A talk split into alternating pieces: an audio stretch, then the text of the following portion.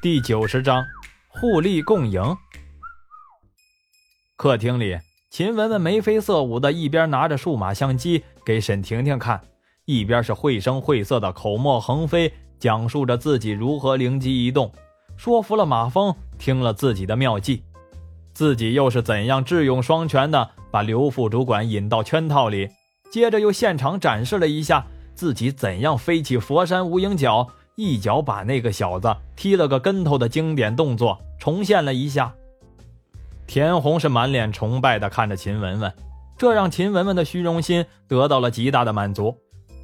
唯一遗憾的是，沈婷婷则正满眼柔情的看着马峰。马峰听着秦雯雯越说越来劲儿，害怕自己在这个秦雯雯嘴里已经变成了可有可无的路人甲，再听下去就要笑喷了。赶紧找了个借口尿遁了。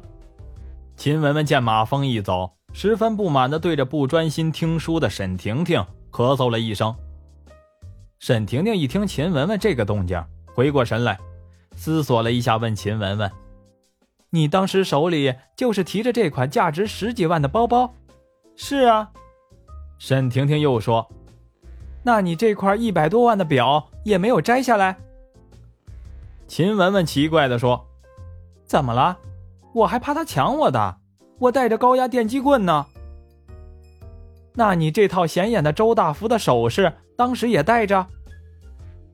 秦雯雯烦恼地说：“哎呀，行了行了，你到底听不听我讲啊？瞎问什么呢？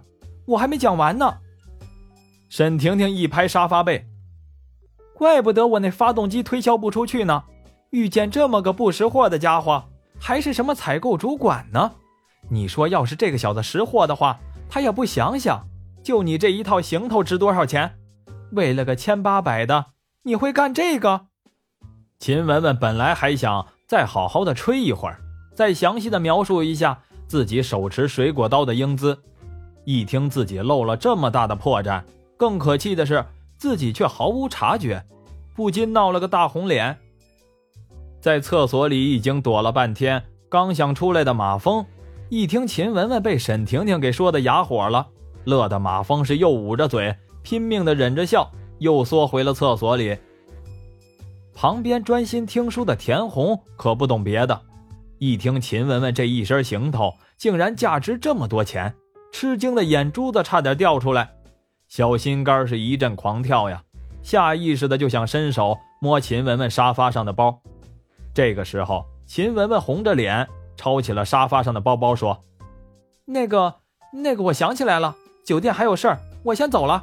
等我晚上回来再和你聊。”直到马峰听见了秦雯雯的车驶出了院子，才哈哈大笑着从厕所里走了出来。沈婷婷一见马峰出来，含情脉脉地看着马峰，眼里的柔情都快滴出来了。马峰一见这个情况，赶紧止住笑。岔开了话题，问沈婷婷：“发动机的销售情况怎么样了？”婷婷见马峰根本不接招，恨恨地拿起桌子上的苹果咬了一口，也装出了一副正经的样子，介绍起了发动机的销售情况。到目前为止，真正和蜜蜂发动机厂接触过的厂家只有区区的两家，其中一家民族品牌巴雷汽车厂对他们这款发动机很感兴趣。可以大批的订购，并且可以付全款，只是希望这款发动机的价格在现有的基础上降价百分之五十。这个条件不用说，沈婷婷不同意，马峰也不干呀。要是同意了，那成了白给你干了。这个条件别说是门了，窗户也没有。除了这一家外，另一家汽车生产厂黄彪马倒是认同了这个价格，可是他们也自己承认。自己的实力实在是太弱了，根本拿不出这么多现金。他们要求先欠着，等到汽车售出后再付款。对于他们提出的这个计划，沈婷婷也正在举棋不定。马峰的眉头一皱，疑惑地问沈婷婷：“黄标马汽车，我怎么没听说过这个品牌呀？”的确是有这个品牌，我也是上网查了之后才了解的。只是说实话。他们的产品令人不敢恭维。其实他们厂除了这个品牌是他们，其他的汽车配件全都是东拼西凑的。说难听点他们充其量就是汽车组装厂而已。沈婷婷一边说，一边打开了马峰的电脑，找到了一个网页，指着其中的几款汽车给马峰看。我怎么看着这几款汽车这么眼熟呢？能不眼熟吗？这几款汽车根本就是东拼西凑，大部分都是抄袭的人家的东西。马峰点点头。婷婷继续说：“不过他们厂倒是很有诚意，他们的老板黄彪也亲自来了，现在就在那家大酒店呢。”马峰问道：“他们的老板叫黄彪？”对呀，刚开始我也觉得好笑呢。嗯，有点意思，安排我去见他一下。当天上午，在那家大酒店的普通房间里，马峰见到了黄彪。马峰对黄彪住的普通房间还是很欣赏的。黄彪和他的名字一样，没有一点相似的地方，可以说是一点也不沾边，也不为过。黄彪长得是瘦瘦小小的。但是给人的印象是十分精明。马峰以蜜蜂发动机厂的销售代理的身份和黄彪进行了交谈。谈话中，马峰慢慢的感觉到，蜜蜂发动机厂的工作人员去黄彪汽车厂推销，并不是觉得这个厂有多少潜力，完全是在沈婷婷执行的马峰有便宜先给自己人占的政策基础上，象征性的推销了一下。但是黄彪一听介绍，立马敏锐的感觉到蜜蜂的这款发动机的价值。但是很遗憾，是他工厂实力实在是有限，根本就没有能力一下子拿出那么多钱来购买发动机。黄彪也计算过，要是购买发动机的数量太少，则根本不够设备改造的费用。这也怪蜜蜂发动机奇怪的造型，和普通的发动机摆放的位置难以兼容。其实，先赊欠着，黄彪也觉得不好意思，但是他又实在不死心，所以就一直在这里耗着。马峰听黄彪介绍完，思索了一下，说：“黄总，现在这里就我们两个人，你实实在在讲，你们厂子里那些七拼八凑的零件，是不是也分 A 货、B 货什么的？”黄彪一听这个，尴尬的笑笑：“啊，嗯，那是自然。”看得见的地方自然是用好的，看不见的地方，嗯，马马虎虎，有时候也用你说的 B 货。马峰一伸大拇指，黄老板实在，这么机密的事情也不瞒我。哎，其实也不算什么秘密。马峰又思索了一下，你看这样行不行？我供给你发动机，你用你的汽车来顶货款，但是质量你得给我保证啊。不能用什么 B 货敷衍我，另外价格上你得给我优惠。黄彪一听，觉得这个计划倒是好计划，可是自己好像没有什么赚头啊。马峰也看出来了，马峰直接把自己的计划告诉了黄彪。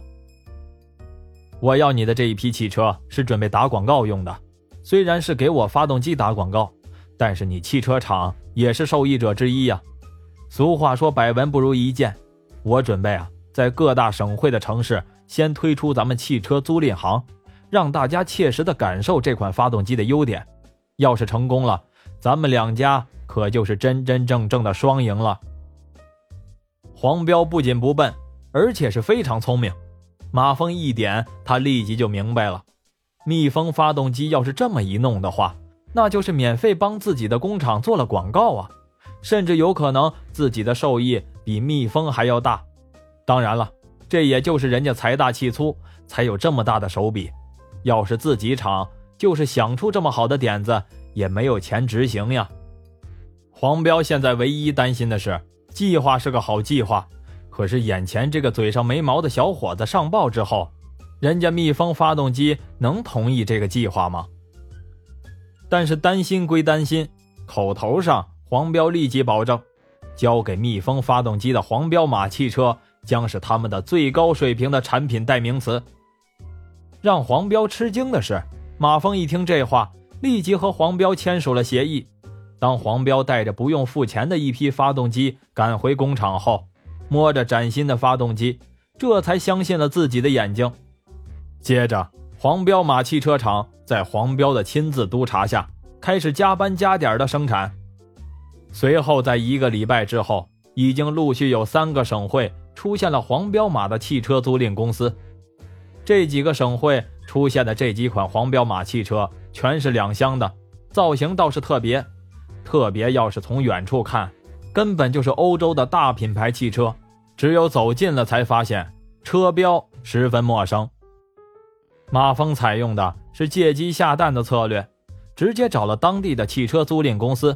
把汽车往人家公司一放，租车条件是规定死了的，每天每车三十元，而汽车租赁公司则是每车提取二十八元。在谈第一家租赁公司的时候，蜜蜂发动机的业务员在给租赁公司讲完了条件时，租赁公司的老板像看傻瓜一样在看着蜜蜂企业的业务员，简直是没见过这样的公司呀！这不是往外扔钱吗？但是有一点是不容置疑的，每个蜜蜂发动机厂找到的汽车租赁公司老板都很喜欢这样的傻瓜，给人家送钱，人家为什么不要啊？况且又不用租赁公司出本钱，这样天上掉馅饼的好事儿，租赁公司的老板恨不得能天天的砸他头上呢。这个老板当场定下了三十辆，并且随后是立即打出了巨幅的广告。本店汽车租赁优惠大酬宾，每辆汽车每天仅三十元。无论哪个地方都有拿着驾驶本没车开的主，再加上现在兴起的自驾游什么的，条幅一打出来，有人就琢磨：每天三十元还是新车，这不就是白开吗？接着就有聪明的人当场开始了预定，等汽车一到店，不到半个小时就全被租走了。把那个租赁公司的老板乐的眼睛都笑得看不见了。